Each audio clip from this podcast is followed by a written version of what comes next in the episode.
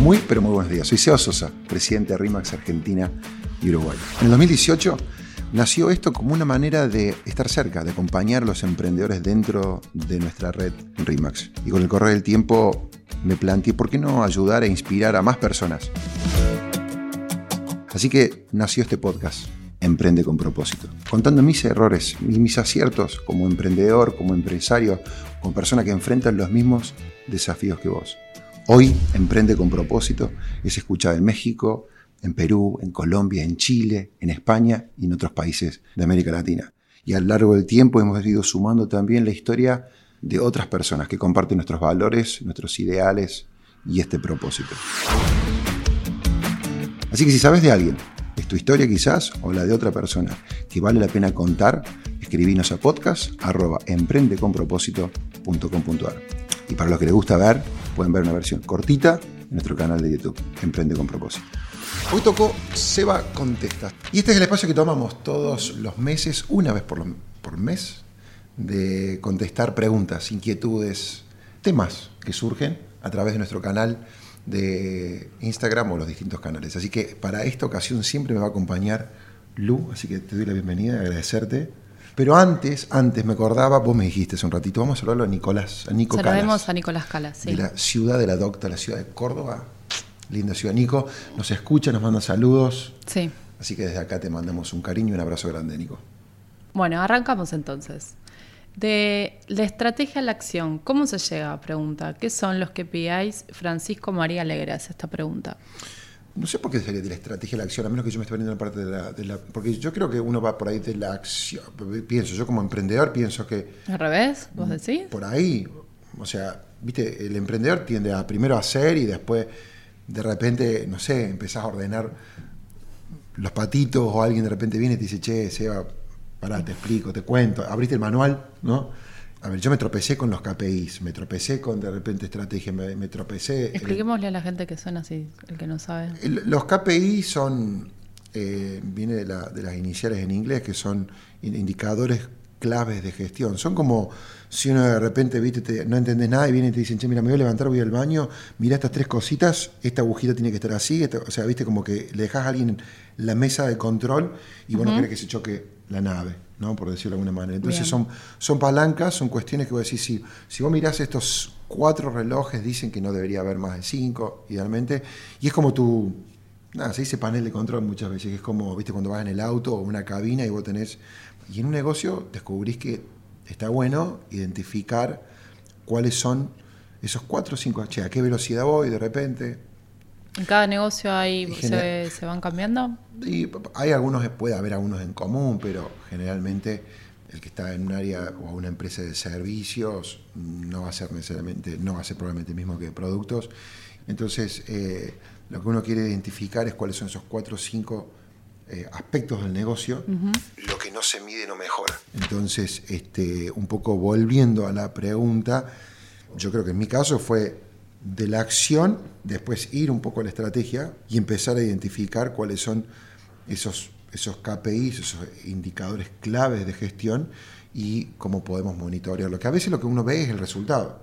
Che, eh, eh, yo quiero ganar tanta plata, pero bueno, para ganar tanta plata, ¿cuáles son las cuestiones que vos vas a monitorear? ¿Cuáles son esos indicadores, aspectos del negocio que vamos a monitorear para ganar cantidad de plata? Buenísimo a, veces también eso, como que diciendo, che, todo esto va bien, o, de repente cómo puedo hacer para laburar de manera más inteligente, cómo puedo hacer para trabajar un poquito menos y trabajar, digamos, eh, digamos, dejar de trabajar de manera tan artesanal o empujando, empujando, empujando, empujando. Entonces ahí es donde uno tiene que empezar a identificar cuáles son los drivers del negocio, cuáles son los que empujan el negocio. Y, ahí viene también la puja a veces entre cantidad y calidad, ¿no? los procesos, el orden, eh, pero sistematizar cuestiones. Eh, entonces, para mí, de la acción a la estrategia, el negocio comienza a crecer, empieza a tomar volumen y uno quiere ser más inteligente con su tiempo y ver cómo se organiza y se, se para mejor. ¿Cómo participa Dios en tus proyectos y en tu empresa? Pregunta Matías Hortón. Interesante la pregunta, Lu. Eh, yo creo que, a ver, lo he comentado varias veces, una familia, me crié en un hogar, digamos, donde me inculcaron el hábito, digamos, de, de ir a la iglesia, de leer la Biblia, de, hablar con Dios, ¿no? de, orar, es, parte, está, ¿no? Hay gente que a veces eh, le llama suerte y yo muchas veces, yo gran parte creo que lo que, lo que nosotros logramos, siempre le agradezco, le agradezco a Dios, eh, no sé, encar un proyecto o encar una decisión difícil y muchas veces yo digo, bueno, Dios, si se tiene que dar, que se dé. Es un elemento para nosotros sumamente importante, eh, que está ahí de manera constante. ¿Qué se necesita para ser agente? ¿Cualquiera puede serlo? Pregunta Godou. Sí, yo creo que sí. O sea, estoy, bueno, estoy convencido que sí. Eh, Me imagino que está hablando de agente inmobiliario, ¿no? Sí. Primero es como, para mí es como ser emprendedor, todo lo que hablamos siempre. Entonces voy un poco a esta cuestión. ¿Qué se necesita? Yo creo que ganas de trabajar, ganas de, viste, de, viste, de, encarar la vida.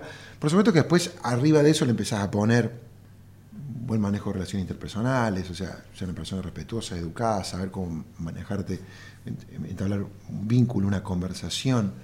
Eh, y después, si querés acercarte a una oficina RIMAX, tendrás una, entrevista y, me dirán tú, van a tu actitud. Como vas a tener una persona que trabaja al lado tuyo, lo que muchas veces se busca es este, son las competencias blandas, porque las duras y las técnicas se, aprenden, ¿no es cierto? Mm. Entonces, eh, hay mucha gente que no solamente que toma toda la formación, que todos tienen que hacer la que hacemos dentro de RIMAX, sino hay muchos que terminan después yendo a, a sacar su propia matrícula de corredor, porque quieren digamos, seguir creciendo. Pero principalmente yo te diría es hambre, una buena actitud, eh, deseo de, servir, de escuchar, de saber desenvolverte con la gente, son para mí las cuestiones que venían arriba de la lista. Vamos con la siguiente. Mirando para atrás, ¿todo sucedió como te lo decía tu intuición? Pregunta a Nico Calas, que lo saludamos. Recién saludábamos a Nico, sí. Para los que nos siguen y han escuchado en nuestros podcasts, eh, en alguna vez creo que he dicho que si fuéramos a escribir un libro o si de repente es una recomendación, eh, sería medio osado recomendar las mismas cosas que nosotros hemos hecho. Porque uno se lanza por intuición, pero las chances por ahí que vos tenés, si vos te parás y vos decís, che, analicemos esto, vos decís, Houston, acá no la ponemos. Entonces, si a eso se refiere Nico, eh, la intuición y gracias a Dios, bueno, acá volvemos a la pregunta anterior también. yo realmente creo que hay una parte intuitiva y creo que realmente después hay, un, hay realmente un Dios que nos ha ayudado. Seguimos nuestra intuición, más allá de que muchas veces la gente que está hablando nuestro me decía, no tiene Odoti, eh, y a veces mismo yo era Odoti, Odoti a mí, mira, no tiene lógica lo que estamos planteando. Y estamos de pie y estamos acá, y la empresa creció. Entonces tiene un lado bastante loco, creo que todo lo que siempre hemos hecho. ¿Es para copiar y pegar? No sé. no es para replicar, está muy bien. Eh, vamos con la siguiente. ¿Cómo manejas la ansiedad de querer crecer, competir y lograr metas? Pregunta L. Russetti.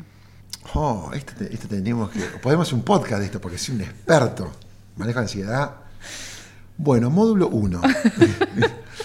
Pero es verdad que, bueno, en algunas áreas mejorado, ¿no es cierto? Acá es donde vos tenés que decir que sí. Sí. Sí, bien. No, yo creo que sí mejoré en esto, por ejemplo. Yo me acuerdo que los primeros años era crecer, crecer, crecer, crecer, como sea. No te paras a realmente pensar, no te paras a hacer tres preguntas porque tenés miedo que en una pregunta de repente no pase un examen a alguien. Entonces, hay una cuestión de crecimiento y ansiedad por crecer. Hace un tiempo alguien me hizo una pregunta y me dijo, hoy RIMAX es la red inmobiliaria más grande en términos de volumen, ¿no? Ajá. Y me dijo, ¿qué pasaría si mañana RIMAX no fuera la red número uno en cantidad de, oficinas o en negocios o lo que fuera?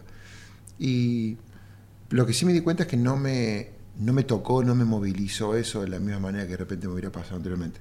Hoy el foco nuestro, entendemos que si nosotros logramos superar la expectativa del consumidor final cuando entra cualquier oficina que utilice nuestra marca, que, a la cual nosotros le brindamos servicio, para la cual nosotros trabajamos y de alguna manera desvivimos, desvivimos en el buen sentido.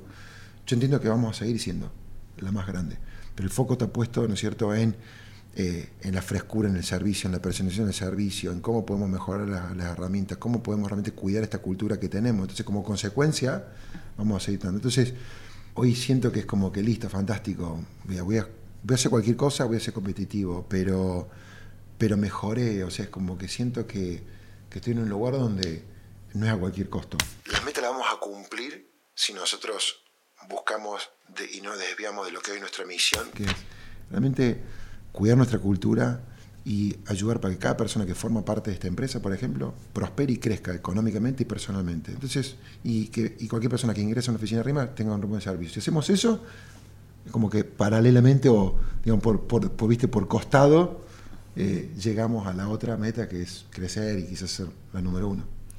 Y en cuestión de la ansiedad, yo estaba pensando, ¿no hay una instancia que en, el negocio sea como necesaria o siempre, digo, es como una palabra que tiene un significado negativo, pero siento que, que a veces a veces es necesario por ahí esa, esa ansiedad en alguna etapa de, del negocio. Yo, creo que es muy acertada. A ver, yo creo que con Doti, por ejemplo, nos, nos, complementamos bastante bien, ¿no? En el sentido de que yo la vuelvo loca a ella y ella me vuelve loca a mí. Ella tiene esta capacidad de sentarse y hacer, buscar hacer todo perfecto y yo de repente, yo capaz, viste, que te escribí 10 emails y ella todavía está, viste, en la primera intro del primero. Entonces, ahí en eso creo que, creo que nos ayudamos. Eh, ella muchas veces lo he dicho, si fuera por mí, no hubiéramos hecho quizá la mitad de las cosas, y bueno, si fuera todo también como yo, ¿viste? no hubiéramos... Claro, por eso hay como ese complemento por ahí. Ah, eh, yo creo que, como si vos, hace falta, no sé si hay una sana ansiedad, pero hace falta pero A veces, como hablábamos en un momento de ser terco, digo, como que hay Y no, no se acierte, le pega de, costado, de costado, también un poco el tema de la ambición, la sana ambición, pero es esta, cuestión de querer y, de ir, y de ir y, e insistir ¿no? Eh, yo, yo, yo coincido con vos. ¿Cómo crecer en equipo? ¿Qué debo tener en cuenta a la hora de contratar gente? Pregunta Bader 23. Digamos, yo, yo creo que una de las cosas que, que, realmente buscaría, pensaría y analizaría es buscar la, persona en la parte de lo que tiene que ver la, actitud, lo que tiene que ver con, con la ética de trabajo, lo que tiene que ver con los valores de la persona bueno, eso, eso, eso por un lado, eso lo primero, y algo que es muy difícil cambiar.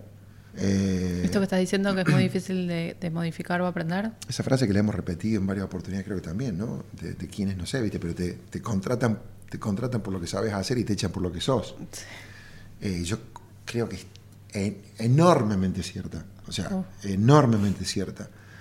A veces si una persona no sabe también hacer lo que está haciendo, por ahí está sentado en el lugar equivocado en el autobús, pero en el autobús querés que vaya porque todas las cuestiones, digamos, las otras cuestiones encajan, entonces capaz que no está en el lugar correcto. Ahora, cuando la persona no tiene la actitud, es difícil que la pongas en cualquier lugar, porque con la actitud la lleva, eh, digamos, a todos lados, ¿no?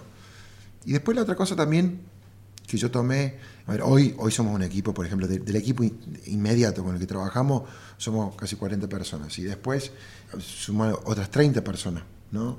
Eh, que, estamos acá, Lu, así como el equipo de Emprende, ¿viste? la familia ¿viste? que rodea a todo el mundo RIMAX, por así decirlo.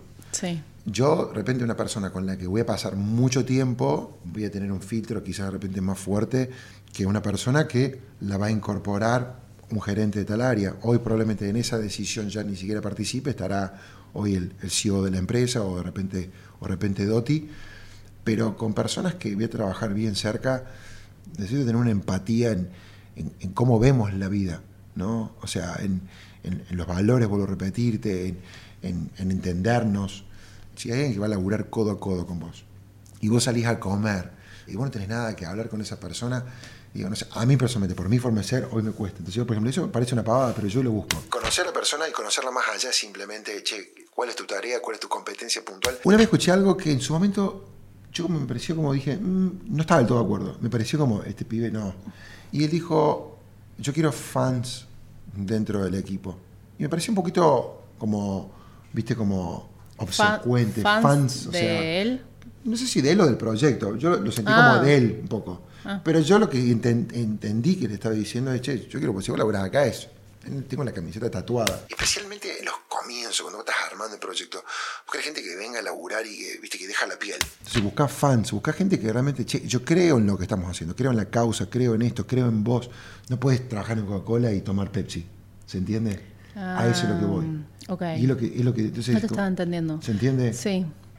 Y ojo, esto no significa que tenés que ser eh, chupamedias. Y yo te lo he ido aprendiendo y compartiendo dentro del equipo. Yo no quiero que me vengas pecado podrido, que me digas, ah, Seba, está todo bien, está buenísimo, sos un genio. No, eso no. Eso no le sirve a nadie. ¿ok?